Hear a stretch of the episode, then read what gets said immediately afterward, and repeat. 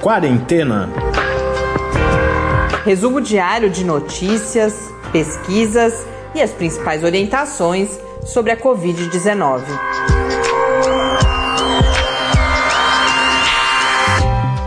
Quarentena, dia 55.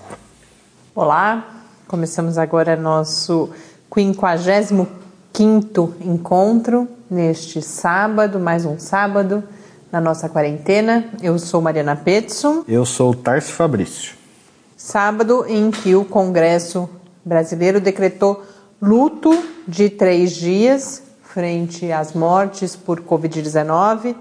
Ontem, sexta-feira, a gente teve um triste recorde de 751 mortes em 24 horas. Naquele momento, o Ministério da Saúde registrava 145.328 casos de Covid no Brasil, com 9.897 mortes. A gente grava às agora são 18h47, os números deste sábado ainda não foram publicados, mas nos balanços das secretarias estaduais e no painel da John Hopkins, que provavelmente pegou os dados dessa, dessas compilações de secretarias, o número de mortes no Brasil já passa das 10 mil mortes por Covid-19.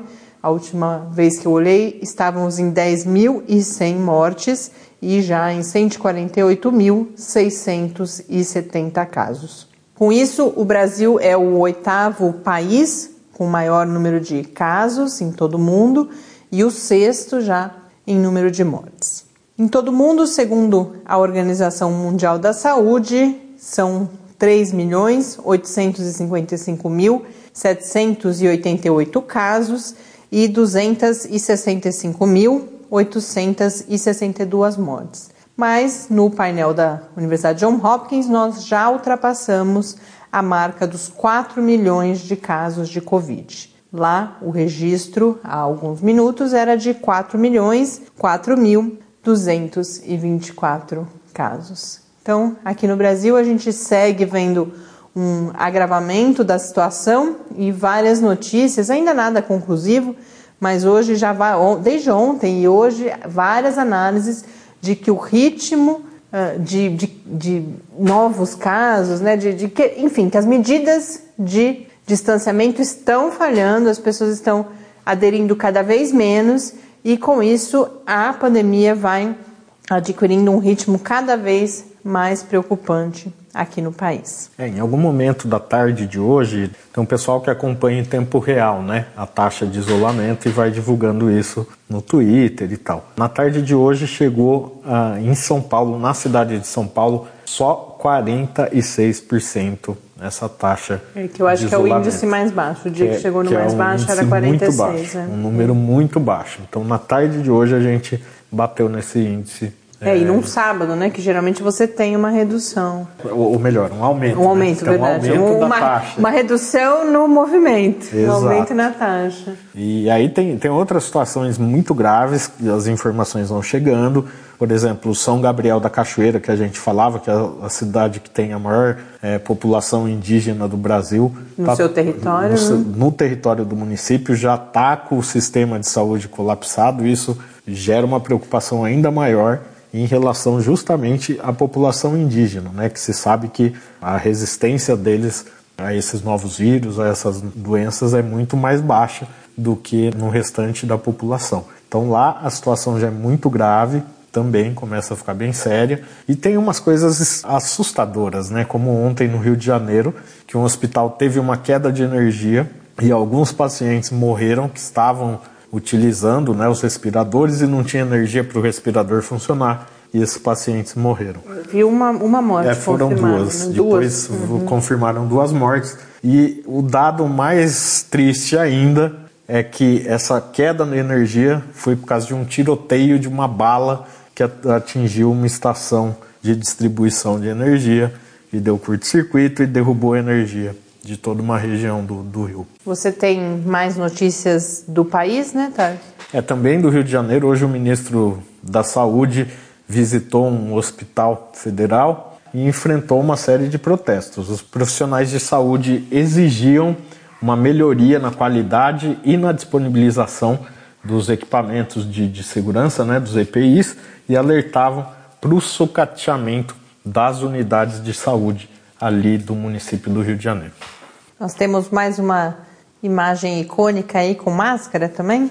É, hoje a estátua do Padre Cícero recebeu uma máscara como parte de uma ação para alertar sobre a Covid-19. Esse monumento fica na cidade de Juazeiro do Norte, no Ceará, e anualmente recebe milhares de fiéis. Bom, passando para as notícias uh, mais gerais do mundo, hoje a gente fala de medicamentos, de um lado, uh, mais uma vez, evidências, ou fa a falta de evidências da eficácia da cloroquina e da hidroxicloroquina. Por outro lado, notícias aí surpreendentes da heparina, notícias positivas, promissoras. E a gente tem também o quadro especial em parceria com o programa de pós-graduação em Sociologia da UFSCar, hoje com o entrevistado que é especialista em políticas públicas de saúde.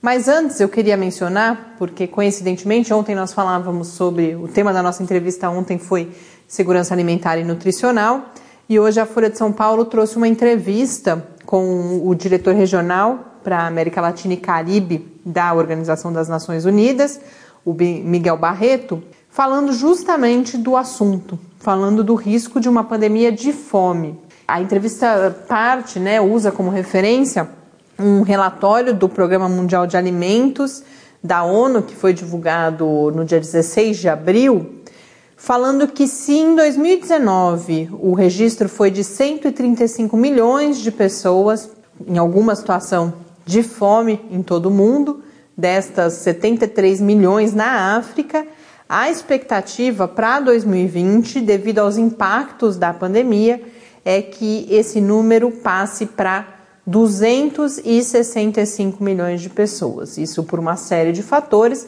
mas principalmente pela queda uh, de renda, né? E eles vão destacar, inclusive, uh, que o risco é muito maior em países com um grande número de trabalhadores em condição de trabalho precária ou uh, em atividades informais, né? E é claro que o Brasil aí é foco dessa preocupação também.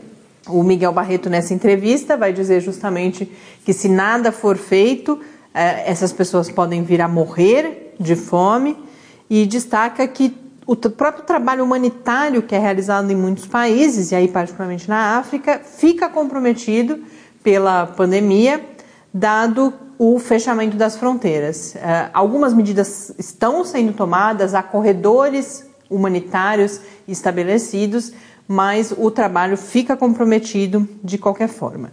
E ele lista três ações importantes, então, para o enfrentamento dessa situação. A primeira é que os estados aumentem o gasto social nas suas redes de proteção social, como, por exemplo, ontem a professora Patrícia Jaime falava do vínculo entre a renda, eh, o auxílio emergencial e a possibilidade de acesso a, ao alimento. Então, o primeiro investimento que precisaria ser aumentado é esse no âmbito nacional, mas também a necessidade de ampliar investimentos em organizações internacionais para que haja um complemento, portanto, nesses países mais afetados do, dos recursos disponíveis para o enfrentamento dessa situação de fome e, por fim, que agências como o próprio Programa Mundial de Alimentos da ONU e outras que lidam especificamente com essa questão também recebam mais recursos. Então, antes mesmo da entrevista com a professora Patrícia, eh, nas minhas principais fontes de informação, essa questão da fome é uma que sempre aparece, vem crescendo essa preocupação.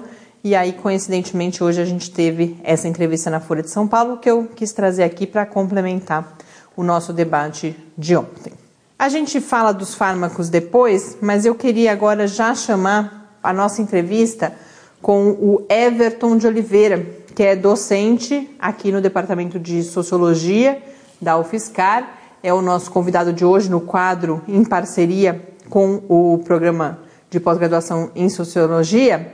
Ele que tem entre os seus temas prioritários de pesquisa justamente as políticas públicas de saúde e escreveu para o Boletim Coletividades, que é de onde parte esse quadro, né, os professores do Departamento de Sociologia e de outros departamentos, mas que atuam no programa de pós-graduação em Sociologia, eles têm escrito documentos sobre como as suas áreas de pesquisa ou essas áreas na sociologia podem nos ajudar a compreender e a enfrentar esse quadro de pandemia que estamos vivendo, com todos os seus desdobramentos.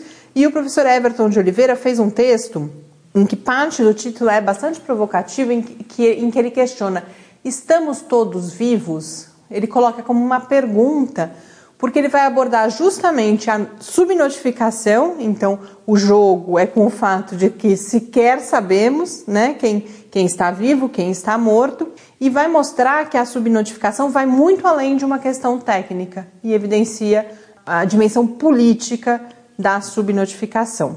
Vamos então acompanhar a entrevista com o professor Everton de Oliveira. Everton, muito obrigada pela sua participação aqui no Quarentena. É uma satisfação poder conversar com você sobre o, o seu texto tão contundente, tão esclarecedor e uh, aprofundar um pouco ou contar para o público aqui do podcast uh, como que, que, que, esse texto foi construído, de onde a origem das ideias que você coloca lá inclusive. O texto ele traz uma, na, uma parte do título dele um uh, questionador e provocativo. Estamos todos vivos? E a partir disso você vai discutir a subnotificação de casos e de mortes, especificamente no contexto da Covid, mas como a gente vai falar depois, esse não é um, um problema que surge só no contexto da Covid, né? Mas você vai discutir a subnotificação para além de uma questão pretensamente técnica, de, de falhas aí nos sistemas de registros. Você vai dar uma dimensão política à questão da subnotificação, mostrando o que ela nos diz sobre como no Brasil vem sendo administradas mortes e vidas humanas. E é sobre isso que eu queria que você falasse inicialmente, sobre esse significado mais abrangente, ou esse possível significado mais abrangente da subnotificação de casos e mortes de Covid-19 no Brasil. Olá a todos e a todos os ouvintes do podcast. É um prazer participar com vocês do programa. Uh, e é uma satisfação poder falar do texto aqui com vocês, porque é um texto que traz uma questão muito problemática não apenas da atual pandemia de Covid-19, mas do sistema de atendimento público à saúde no Brasil, que são os casos das subnotificações em saúde. As subnotificações, elas perpassam o sistema de atendimento público à saúde no Brasil.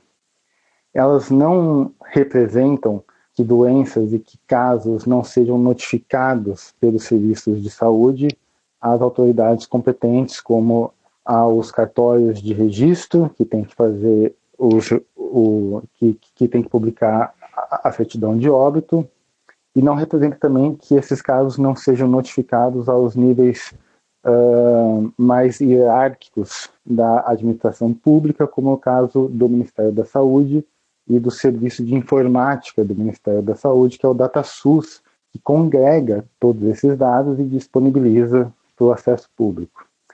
As subnotificações, elas na verdade representam referenciamentos imprecisos de casos de agravos e de casos de mortes causadas e atendidas pelo Serviço de Saúde no Brasil. O caso mais exemplar, no caso da Covid-19 aqui no Brasil, são casos que são referenciados como, uh, como mortes por eficiência no sistema respiratório, quando na verdade a gente sabe e a gente estima, e tem alguns painéis que fazem isso, que são já mortes e agravos causados por conta da Covid-19. Esse é um problema estrutural no sistema de atendimento público no Brasil, porque o Sistema Único de, de, é, de Saúde, o SUS, ele é um sistema descentralizado. Isso quer dizer que a sua gestão depende igualmente de municípios, estados e União, mais o Distrito Federal. Assim, quando uma pessoa é atendida pelo Sistema Único de Saúde, se ela for numa unidade básica de saúde, ela vai ser atendida por um serviço municipal de, de, atendimento à saúde que compõe o Sistema Único de Saúde.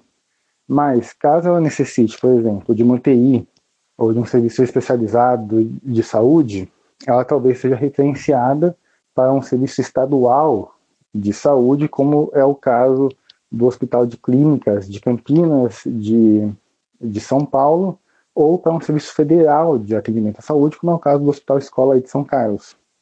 Essas mudanças de níveis e esses referenciamentos entre os canais de atendimento à saúde complicam muito o sistema de referenciamento desses casos e desses atendimentos à saúde.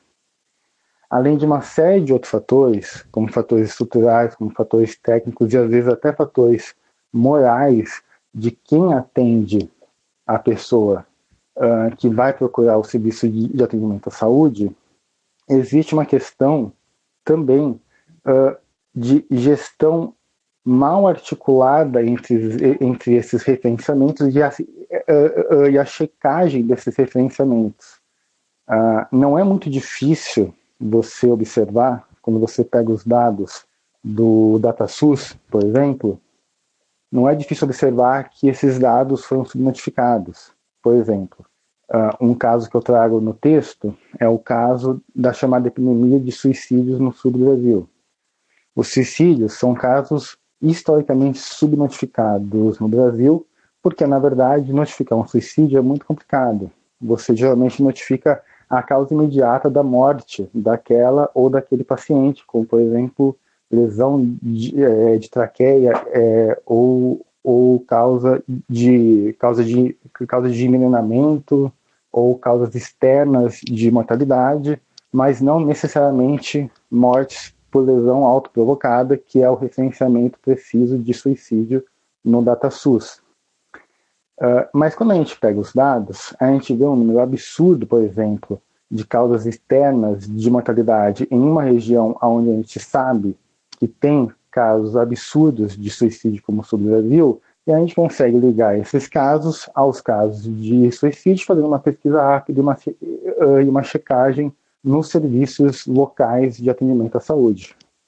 O que eu falo no texto é que quando essa checagem não é feita, quando essa checagem não é procurada uh, ser especificada por quem lê esses dados, é também, além de um descuido uh, dos gestores e de quem gesta e, e, e de quem gere a saúde pública no Brasil é também um caso político de você não se importar muito com o que esses dados dizem e com a veracidade que esses casos podem uh, oferecer ao entendimento de uma epidemia de suicídios, como no sul do Brasil, ou uma pandemia global, como a pandemia de Covid-19, uh, que assola todas as regiões do Brasil.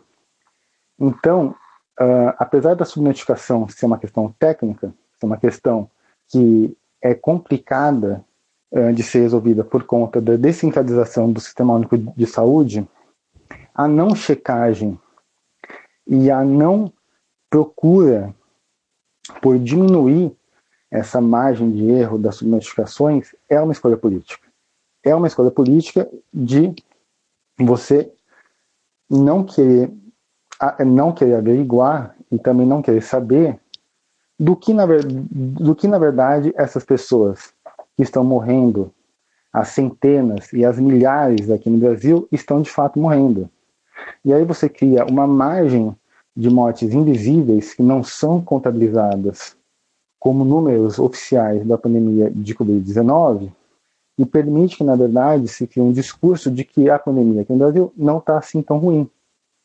Uh, o painel de acompanhamento da Faculdade de Medicina de Ribeirão Preto, da USP, por exemplo, estimava, há dois dias atrás, que foi o último dia que eu acompanhei, que na verdade o número de casos atingiria, no, no, dia 10 de maio, aproximadamente 13 mil mortes. Uh, talvez o número de casos oficiais não chegue a esse número até, a, a, até o dia 10 de maio. Mas não chegar a esse número até o dia 10 de maio, baseado nos dados oficiais, não quer dizer que a gente não tenha chegado nesse número.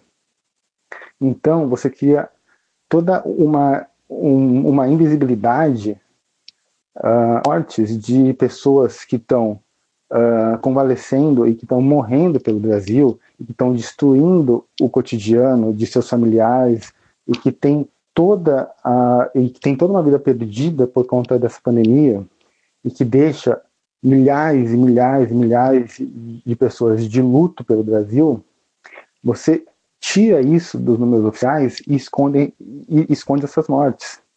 Então, apesar dessas mortes causarem muita dor e muito sofrimento para quem convive com elas diariamente, a gente não está lamentando essas mortes publicamente, essas mortes não contadas. E quando a gente não lamenta essas mortes não contadas publicamente, isso implica que, na verdade, a gente está escamoteando essas mortes do discurso público.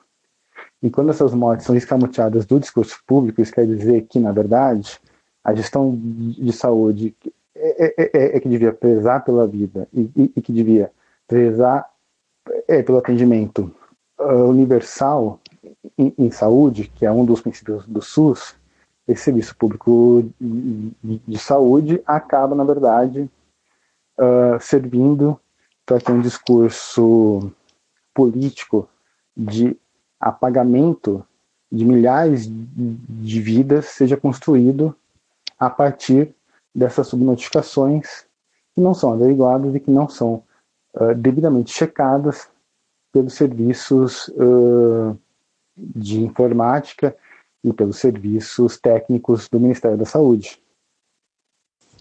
Everton, no texto você traz um outro aspecto que você coloca é, como é, dizendo que mesmo a desimportância, essa desimportância das vidas perdidas é seletiva. O que significa dizer isso? Bom, isso significa dizer que a vida, para ser reconhecida como vida, implica uma série de processos políticos uh, que, que tendem a distinguir as vidas que valem e as vidas que não valem a pena. Isso, na verdade, é uma construção que a filósofa norte-americana Judith Butler uh, desenvolve desde meados dos anos 2000, uh, quando ela trata do que ela chama de precariedade da vida. Segundo a autora, toda vida tende a ser uma vida precária, porque, na verdade, a gente não consegue existir independentemente das relações e das relacionalidades que compõem que compõem a nossa vida cotidiana. Isso ela chama da ontologia social corpo. O corpo não existe independentemente dos outros corpos que compõem o seu cotidiano. E por isso que, na verdade, quando a gente pensa a vida, é muito, é, é, é, é muito complicado você pensar uma vida em si mesma, é, isolada das condições sociais que a transformam em vida, porque na verdade toda vida é uma vida partilhada com outras pessoas, com lugares, com relações, com história, com, é, é, é, com memórias e assim por diante.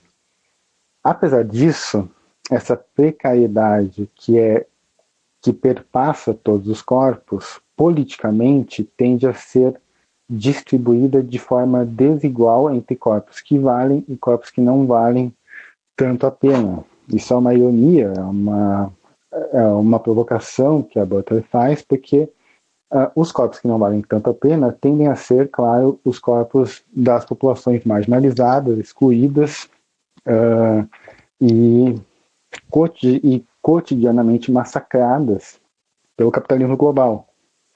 Ela traz alguns exemplos, né, que são os exemplos das guerras, das guerras norte-americanas, mas aqui no Brasil a gente tem outros exemplos, como os exemplos da relação da polícia com as com com a população é, é, é da periferia, a relação da milícia com as favelas é, cariocas, a relação dos grupos paramilitares é, com as comunidades tradicionais na fronteira agrícola do norte do centro-oeste do país, assim como tantos outros exemplos.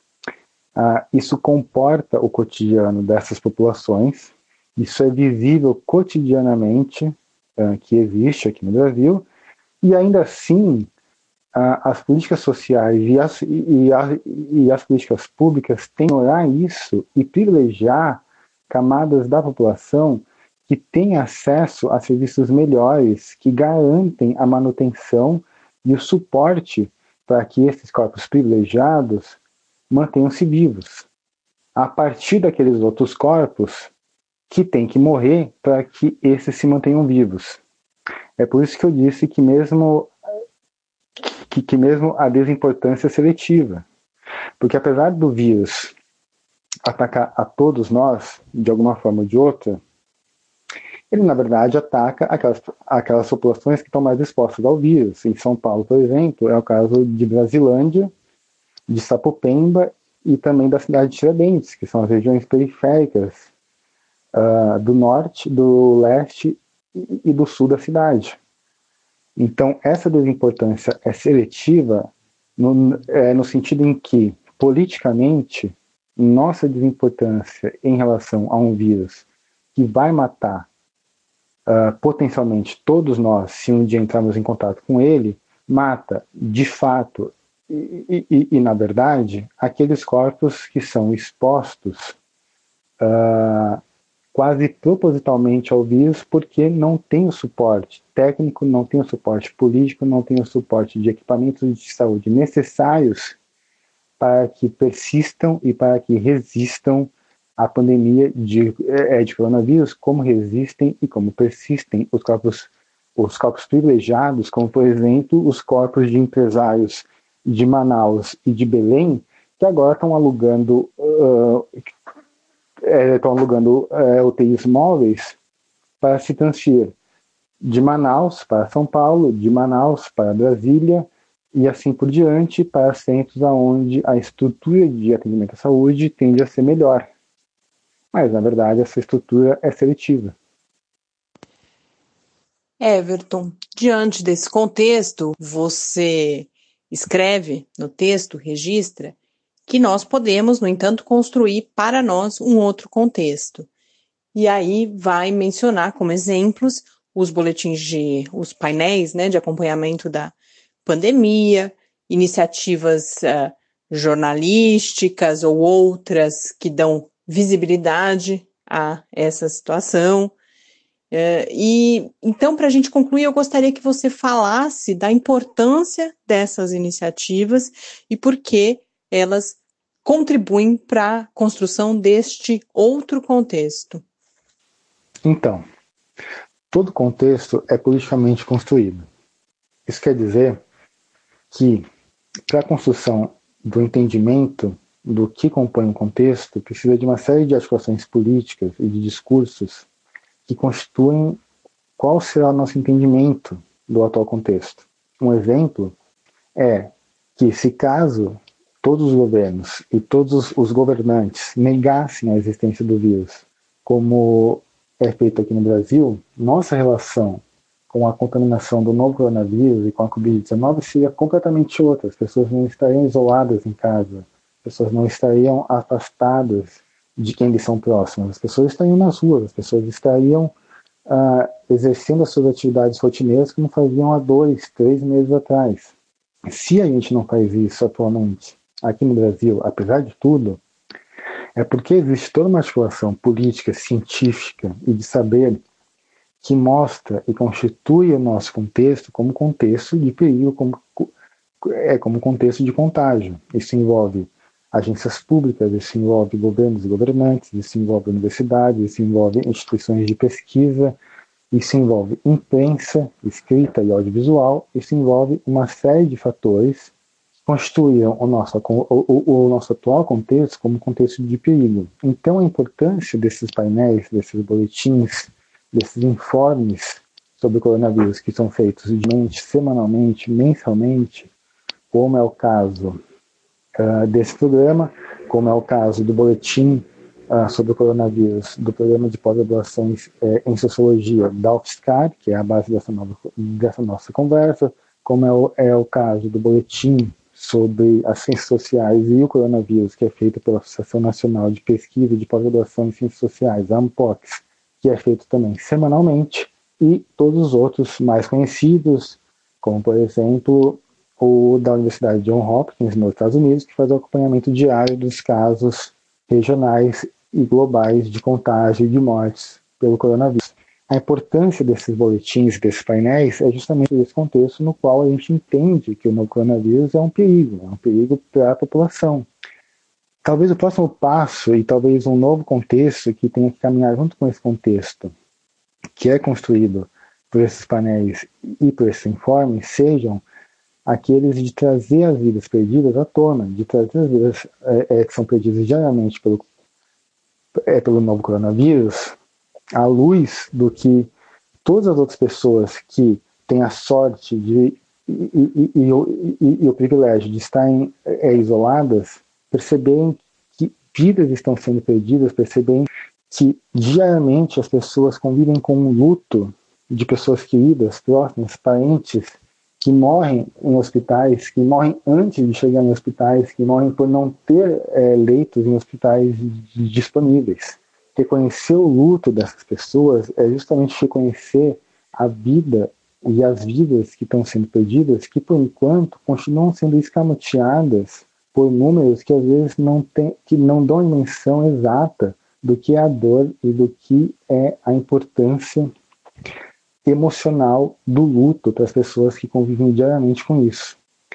Transformar essas vidas perdidas em vidas dignas de serem lamentadas é justamente transformar essas vidas em vidas dignas de serem reconhecidas enquanto vidas e justamente deixarem de ser escondidas e de serem escamoteadas diariamente por números e por discursos que às vezes negam que o vírus é tão grave assim, que o vírus não é tão contagioso assim.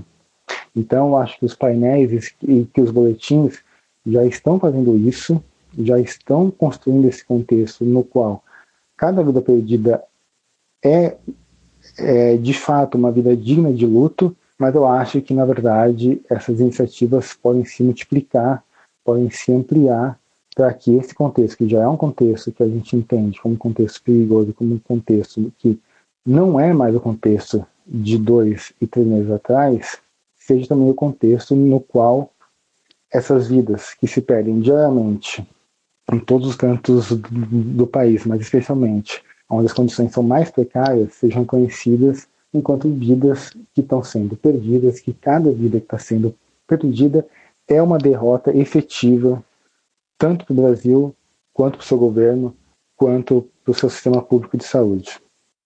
Eu conversei então com o professor Everton de Oliveira, do Departamento de Sociologia aqui da UFSCar, uma entrevista eu acho que muito rica no sentido de acrescentar essas novas dimensões ao problema da subnotificação que tanto a gente tem falado aqui no Quarentena. E fica essa nota de, de possibilidade de resistência no final da fala dele, tanto no sentido desses painéis por exemplo, a gente tem trazido desde o início aqui o painel da John Hopkins, né? Que é justamente uma iniciativa que busca, a partir do, da compilação de diferentes fontes de informação, enfrentar um pouco a baixa qualidade de alguns indicadores que a gente tem, mas também todas as estratégias de mídia. A gente tem vários meios de comunicação trazendo a história das vítimas da Covid-19 e essa ideia realmente de, da importância da memória para que seja possível resistir a essa desimportância e, especialmente, o que o professor Everton chama na entrevista de desimportância seletiva daquelas pessoas que são vitimadas pela doença. Quem quiser ler o texto, ele em breve estará disponível no site do programa de pós-graduação em Sociologia, onde já estão os três outros textos das nossas entrevistas, né, relacionados às nossas entrevistas das semanas anteriores. Falar agora então de notícias, novidades sobre. Fazia tempo que a gente, a gente teve uma fase aí, uma série de notícias sobre tratamentos. Agora já fazia uns dias que a gente não falava sobre isso, mas foram divulgados resultados de dois estudos sobre a cloroquina e a hidroxicloroquina, um dos maiores estudos já feitos e o outro sobre a heparina. Então, começando pela cloroquina, um estudo publicado no The New England Journal of Medicine, que é um, um jornal, um periódico importante na área da medicina, um estudo observacional, é importante destacar o que significa isso.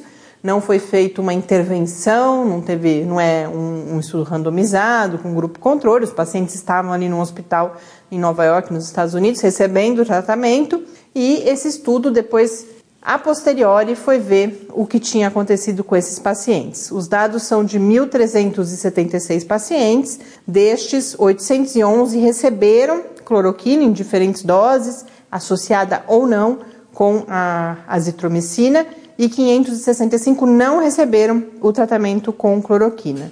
Mas a conclusão a que eles chegam é que nesse estudo a cloroquina não apresentou eficácia para dois indicadores aí que eles estavam considerando, que eram a redução da mortalidade ou a redução da necessidade de intubação desses pacientes. Então, o que eles, no comentário, né, na, na, discussão, o que eles dizem é que esses resultados, apesar de serem de um estudo observacional, que em termos uh, metodológicos tem aí uma, uma força, as evidências são menos robustas do que esses estudos clínicos randomizados, mas o que eles vão dizer é que os resultados deles, portanto, não apontam para a indicação do uso da cloroquina nos hospitais rotineiramente, fora dos testes clínicos que estão buscando comprovar a sua eficácia. Então, não é que é para interromper esses testes, eles são importantes, mas que uh, ela não deve ser prescrita em nenhuma outra situação fora desses testes clínicos. Basicamente, ele recomenda aquilo que era o recomendado desde, desde o começo da história toda da cloroquina. É, a gente teve algumas autorizações do chamado uso compassivo, né, uhum. quando você não tem outras alternativas, mas por conta, como a gente já falou várias vezes, de toda a pressão política que houve, é, esse uso foi muito abrangente, inclusive prejudicando outros estudos desses controlados que precisavam de pacientes que não estivessem sob o efeito da cloroquina. Mas é mais um estudo, tem saído vários, eu nem tenho trazido todos aqui, porque realmente a cloroquina foi perdendo cada vez mais importância, é, felizmente, inclusive no debate público, mas esse é um estudo maior que ganhou uma certa visibilidade, então achei importante para a gente ir acompanhando esse assunto aqui no nosso podcast. Agora, o outro estudo que é muito interessante é com a heparina, que é um anticoagulante. Eu não sei se vocês se lembram, acho que há umas duas semanas.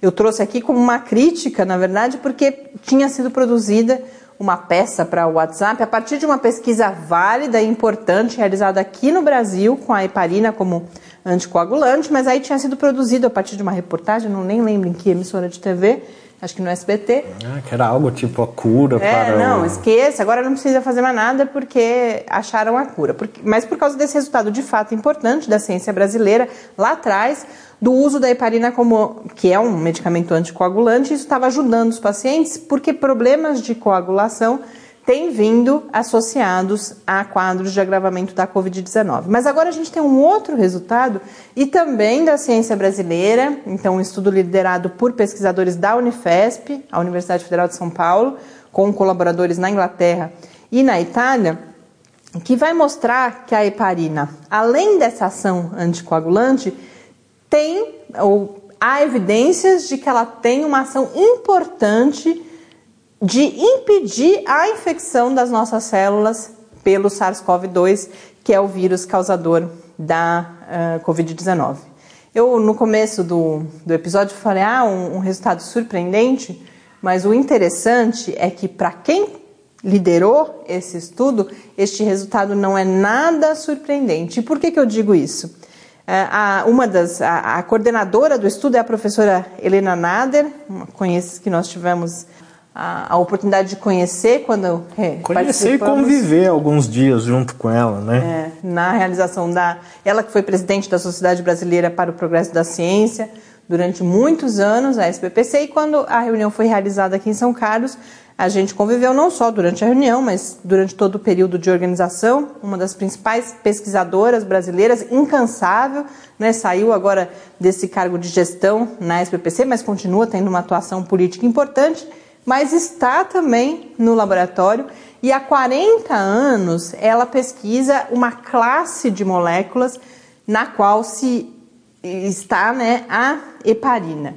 E é o conhecimento acumulado ao longo desses 40 anos que levou a professora Helena Nader, junto com o seu grupo de pesquisa e com esses parceiros eh, internacionais, a ter essa hipótese de que ela dificultaria o, a infecção. E realmente, em testes in vitro, com células de macaco, os resultados foram muito positivos, reduziu em 70% a infecção das células. Então, a gente vê um outro efeito da heparina. A professora Helena Nader, em uma das entrevistas que eu consultei, a gente vai compartilhar esse material lá no site do Lab, no www.lab.fiscar.br barra quarentena news. Nessa entrevista ela fala que essa classe de medicamentos, e inclusive a heparina, já, já havia conhecimento, né, já havia evidências da sua ação na coagulação como medicamento antiviral e também ela pode, pode ser que ela seja eficaz no combate ao processo inflamatório excessivo que acompanha a Covid-19. Então, realmente um medicamento que vai se mostrando cada vez mais promissor e para nossa felicidade, resultados aí então da pesquisa brasileira. Mas a professora Helena Nader é muito cuidadosa nessas entrevistas. Em uma delas, acho que é a que ela deu ao jornal O Globo, ela vai falar que, inclusive a frase que é destacada no título do Globo é: o medicamento não pode ser pior do que a doença. Por quê? Qual é o próximo passo nas pesquisas com a heparina? A heparina é um anticoagulante e, portanto, provoca, pode provocar, tem um risco grande de provocar hemorragia. Então, existe ainda toda uma pesquisa necessária, porque existem diferentes estruturas ali moleculares, diferentes heparinas, e eles agora vão buscar uma onde esse risco de, ou na qual esse risco de hemorragia seja menor. Então, não é que a gente está pronto para usar heparina indiscriminadamente, mas um passo aí importante na pesquisa sobre essa molécula e a gente continua acompanhando de perto. É sábado, tá ficando cada vez mais difícil a gente ter um tom menos grave aqui, né, diante da situação que estamos vivendo, mas a gente sempre tenta trazer a arte, a cultura, a história, outros aspectos que possam nos ajudar, nos confortar ao longo desse momento que estamos passando. Eu hoje não separei nenhuma dica, mas Tarso vai contar algumas histórias para a gente, né? Eu vou contar uma história porque no, no, episódio da semana passada, do sábado, eu contei um pouquinho da história do Dioguinho, né? Que eu, eu recomendei, inclusive, um livro que contava a história aí desse facínora do sertão paulista. Era como o assassino dos punhos de renda? O, o matador? O matador dos punhos de renda, que é do João Garcia. E aí o Léo, nosso amigo, companheiro de laboratório, Leonardo Dalla Costa, é... Nosso mais antigo companheiro, quer dizer, é... tirando o professor Adilson, que coordena o laboratório junto pois comigo. É. Ele mandou uma mensagem super legal falando: Ah, que, que bacana, sinto saudade quando tinha mais tempo para ouvir umas histórias assim e tal. Então eu me lembrei, quando, quando eu estava fazendo jornalismo, fiz o meu TCC, que foi um livro-reportagem, uma reportagem que eu produzi na Estação Ecológica de Jataí, que eu até falei um pouquinho na semana passada que estava relacionado com a história do Dioguinho. E essa estação ecológica ela fica em um município chamado Luiz Antônio, do ladinho de outra cidade chamada São Simão, que é aqui pertinho de São Carlos, de onde a gente está. E a cidade de São Simão era, no final do século XIX, era uma das cidades mais promissoras do interior do estado de São Paulo. Era uma cidade muito rica, tinha os cafeicultores, várias grandes fazendas, e aí começou a sofrer efeitos de algumas epidemias na sequência. A primeira delas foi a varíola, que tinha um efeito devastador, especialmente na população negra que naquela época era escravizada, exatamente por causa das condições onde essas pessoas, que essas pessoas tinham, né? E a doença se propagava muito rapidamente. Posteriormente, em 1890, veio a primeira epidemia de febre amarela, que matou 800 pessoas na cidade. A cidade tinha 4 mil habitantes e a febre amarela levou 800 de uma vez. Quase um quarto. Quase um quarto da população da cidade. E aí o que, que começou a acontecer? A população começou a se mudar de São Simão, quem podia, quem tinha condições, principalmente os que tinham mais dinheiro, os fazendeiros e, e etc., começaram a se mudar para uma pequena vila da região que não tinha nenhum caso de febre amarela, que se chamava Ribeirão Preto. E aí o que, o que aconteceu? É que Ribeirão Preto foi virando uma cidade gigantesca e São Simão, que era uma cidade próspera, começou a encolher e hoje em dia é uma cidade pequena. Pequena e economicamente relevante. Né? Exatamente. Né? Essa situação só, é, só mudou em São Simão, o quadro da epidemia, quando o Emílio Ribas assumiu a prefeitura da cidade como interventor. Então, o Estado colocou um interventor médico sanitarista para cuidar da cidade e foi ele que conseguiu acabar com essa epidemia de febre amarela que mudou completamente os rumos daquela cidade. E aí, em 1918, vem a epidemia, como se já não bastasse as outras, né? Chega a epidemia da gripe espanhola, que também foi a cereja do bolo ali para epidemia de influenza, né? Exato, para deixar acabar com essa possibilidade da cidade se reerguer novamente e ter uma voltar a ter uma economia mais próspera. E é isso, essa é a história que eu tinha hoje. E aproveitando, eu vou colocar para a gente encerrar o programa uma música que também tem a ver com o Dioguinho e com essa região. Na, na, semana passada a gente colocou uma, né? Hoje eu vou colocar outra, que me foi enviada pelo Paulo Henrique Marques, que eu conheço como Paulinho Paraná, que é professor lá da Universidade Federal do Paraná. E ele gravou essa música junto com o Paulo Marotti, que é o TO, professor da Universidade Federal de Roraima. São duas pessoas muito queridas que eu convivi muito tempo, durante inclusive essa minha época de pesquisa ali no Jataí. E essa música ela foi recuperada pelo Paulo Marotti, pelo TO, de um compositor chamado Paulo Lopes Garcia, que era de Santa Rosa do Viterbo. Então eles recuperaram essa música que se chama Alma do Diogo e fizeram uma gravação que ela não tinha nenhum registro gravado, né? Então eles fizeram essa versão da música e é com ela que a gente termina o programa hoje. Dedicando então o episódio de hoje aos nossos amigos, né? Porque a gente falou do Léo, falou do, do Teó, do Paulinho Paraná e as nossas mães também, que amanhã é dia das mães. Inclusive, a gente tinha falado ontem, quem quiser contar pra gente como é que está vivendo esse Dia das Mães. Para algumas famílias, esse é um momento importante em que as famílias se visitam. E também quiser mandar dicas culturais para a gente compartilhar no programa de amanhã, outros assuntos, sugestões de, de textos, inclusive, fontes de informação, o nosso e-mail é o podcastquarentena.gmail.com. Uma boa noite para vocês, bom domingo e até amanhã em mais um dia de quarentena. Até amanhã e lembre-se, se puder, fique em casa.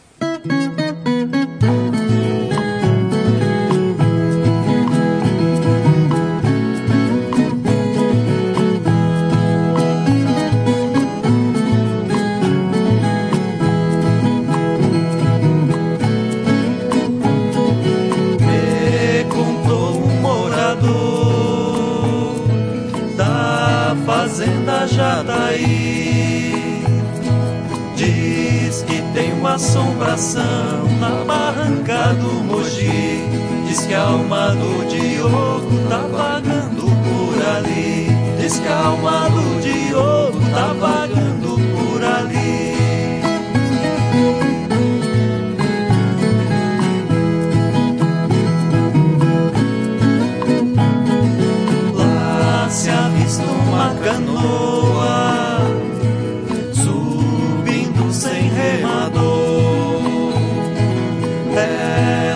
encosta no barranco, pertinho do beija-flor. Foi ali nesse afluente que o Diogo se acabou. Foi ali nesse afluente que o Diogo se acabou.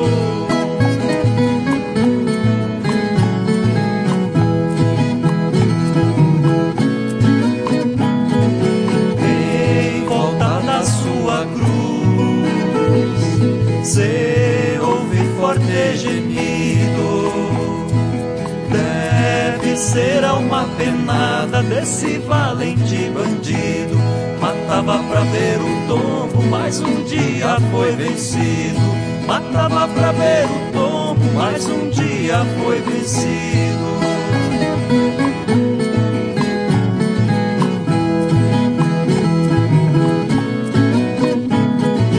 Há muitos anos passados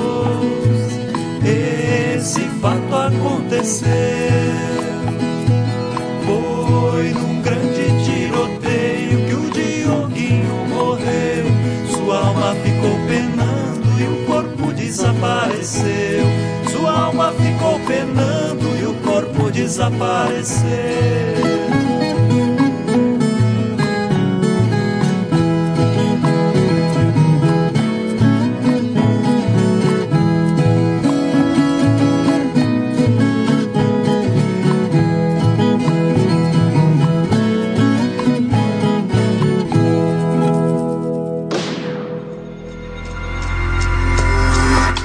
Quarentena é uma realização do Laboratório Aberto de Interatividade para a Disseminação do Conhecimento Científico e Tecnológico da Universidade Federal de São Carlos, o LAB da UFSCar, do Centro de Desenvolvimento de Materiais Funcionais, CDMF, e do Centro de Inovação em Novas Energias, o CINE. Pauta, produção e apresentação, Mariana Pezzo e Tárcio Fabrício. Arte e design, de Henrique Mateus. Desenvolvimento web, Eduardo Martins. Edição de áudio, Lucas Stefanuto. Apoio Fundação de Amparo à Pesquisa do Estado de São Paulo.